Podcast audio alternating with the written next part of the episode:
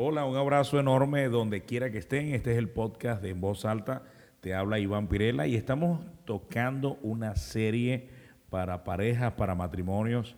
Y hoy voy a estar hablando acerca de la importancia de proteger la cultura de tu casa. Sí, hoy voy a estar hablando acerca de la relación con los suegros, la relación con los padres de ambos. Así que este podcast va a estar buenísimo. Bueno, para comenzar este tema, una de las cosas que, es importante destacar es que mm, cada uno de nosotros venimos de hogares que tienen su propia cultura o culturas, ¿no? Eh, sus formas de hacer las cosas, por ejemplo, cocinar, eh, lavar la ropa, eh, decorar la casa, la habitación, sus propias mañas o bueno, no sé cómo se dice maña en toda Latinoamérica, ¿no? Pero son esas cosas particulares de cada quien que hace solo en su casa y no lo hace en la casa de nadie más. Como por ejemplo eh, los desórdenes propios de cada quien, eh, la manera como ordenan su habitación, etcétera. Cada, yo creo que cada hogar tiene su propio código, ¿no? De cómo se hacen las cosas, este, eh, qué es bueno, qué es malo, qué se debe hacer, qué no se debe hacer. Pero eso es una cosa y está bien, porque es un valor que cada familia tiene. Por ejemplo, eh, comemos siempre juntos en la mesa todos los días. Eso es un valor. Eh, todos cocinamos, o, algunos cocinan y otros lavan los platos. Esos son valores que, hay en casa. Por ejemplo, eh, hay mamás que dicen, la única que lava en esta casa la ropa soy yo porque no dejo que nadie más toque la lavadora. O eh, no sé, se me quizás mientras estamos grabando esto se me ocurren cosas, pero hay culturas propias de cada hogar, de cada casa. Y es importante destacar esto porque cuando nos casamos, eh, somos dos personas que venimos de culturas familiares totalmente distintas. Y todavía no estoy hablando de las culturas si vivimos, en, si, si nos casamos siendo de ciudades distintas o de eh, países distintos. Como, como, tengo muchos amigos incluso que son, eh, por ejemplo, anglos casados con latinos. Eh, pero incluso lo he visto en varios países de Latinoamérica. No es lo mismo cuando una persona de la capital se casa con una persona que vive en el interior del país, porque sus culturas ya, sus culturas regionales son distintas. Pero hoy me quiero referir solo a la cultura familiar que es suficiente para incluso si no lo sabemos llevar, bueno, traer ciertos problemas en la casa. Y hoy lo que les quiero enseñar es a cómo defender su cultura familiar. Porque lo primero que te quiero enseñar es que, aunque es correcto y es natural que cada uno de ustedes cuando se casa tenga eh, sus propias culturas familiares, no es menos cierto que quizás la mayoría de todo lo que aprendiste y de esa cultura familiar no te va a servir y no te va a funcionar para este nuevo hogar, para el hogar que estás teniendo con tu pareja. ¿Por qué?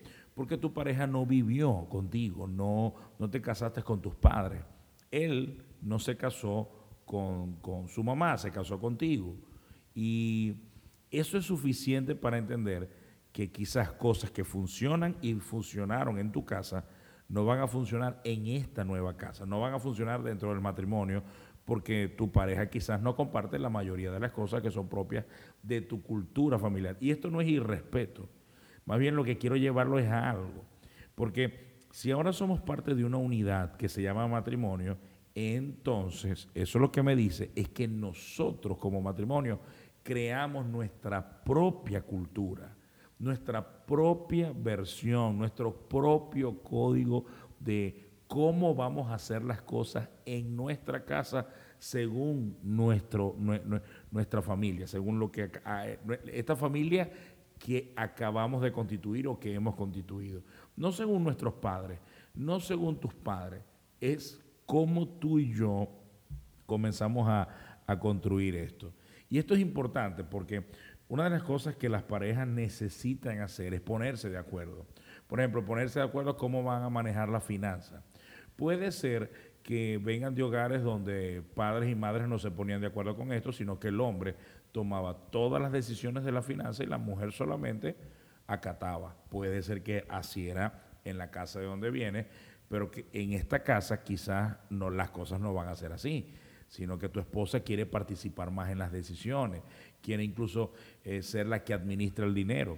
Te, voy a ser muy sincero, eh, entre Yasmín y yo nos pusimos de acuerdo en algo, porque mm, yo, yo debo confesar que, sobre todo al principio del matrimonio, eh, era muy suelto a la hora de gastar dinero. Es decir, era el gastón, el comprón, el, el, que gastaba con facilidad cosas.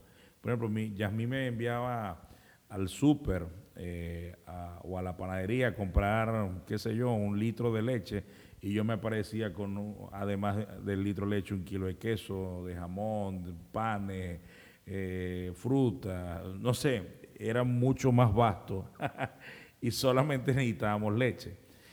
Yasmín este, hizo un gran trabajo, ha hecho un gran trabajo para ayudarme a ser un mejor administrador de los recursos que tenemos y eh, Yasmín participa activamente en la administración de nuestras finanzas, ¿no? Aunque, aunque eh, muchas veces el dinero que ingresa viene por cosas que yo hago, aunque Yasmín también como, como emprendedora tiene eh, entradas de dinero propia, eh, el dinero que entra es de ambos, pero Yasmín es la que ayuda en la casa en la administración.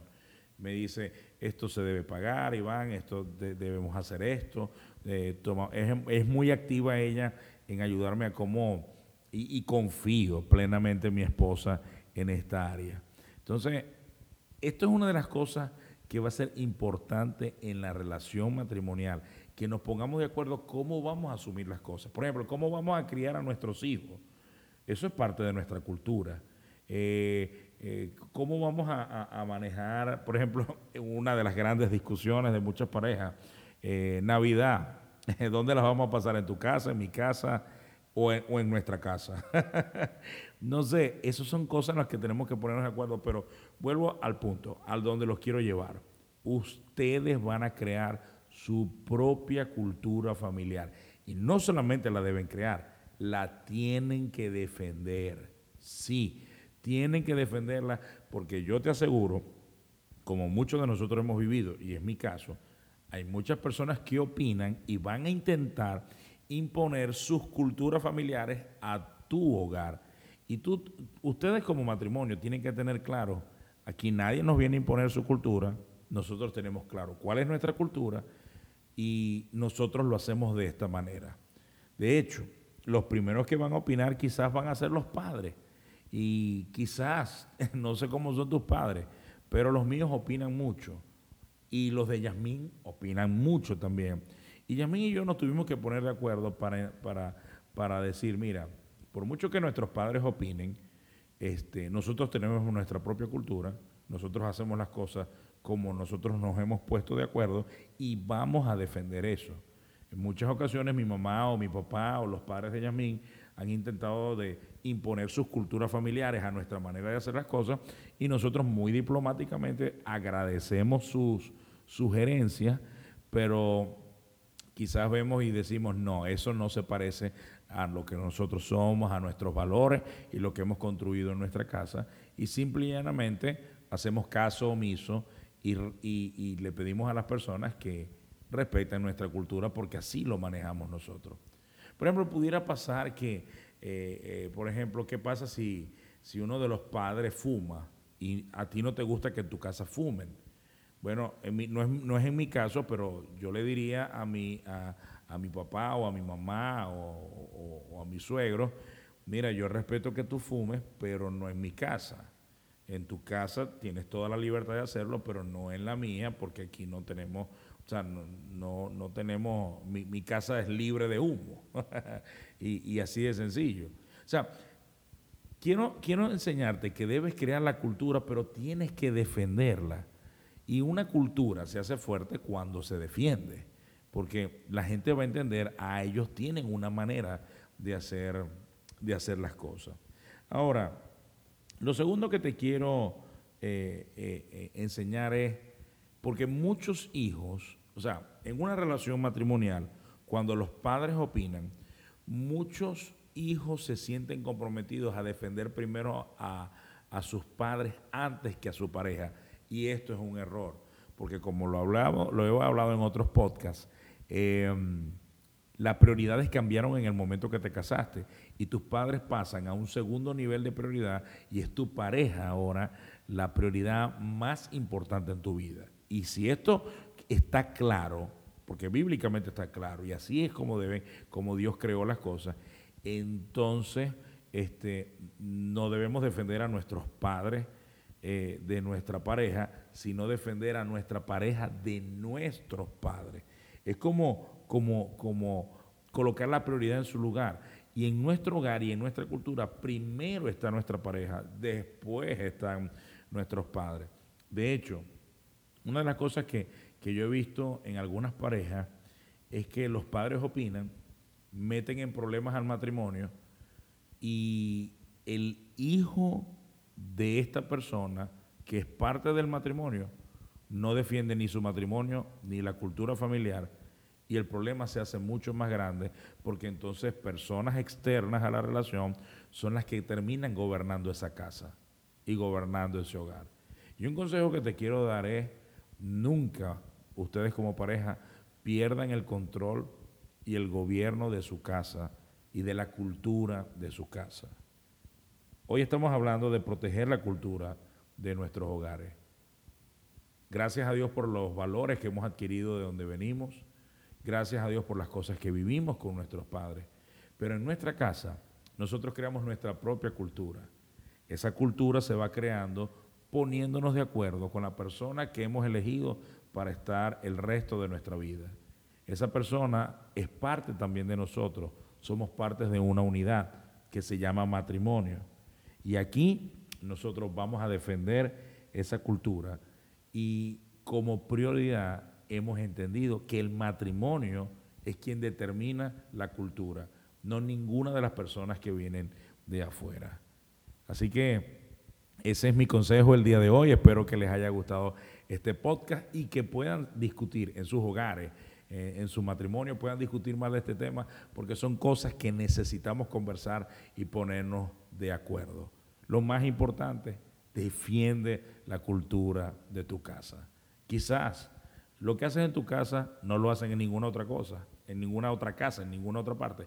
Esa es la originalidad de, tu hogar. Defiende defiende tu cultura, vale la pena, porque tu hogar es único, tu matrimonio es único y vale la pena defender esa cultura que ustedes están creando. Ese fue el podcast de voz alta, hablándole a pareja, hablándole de matrimonio, te habló Iván Pirela.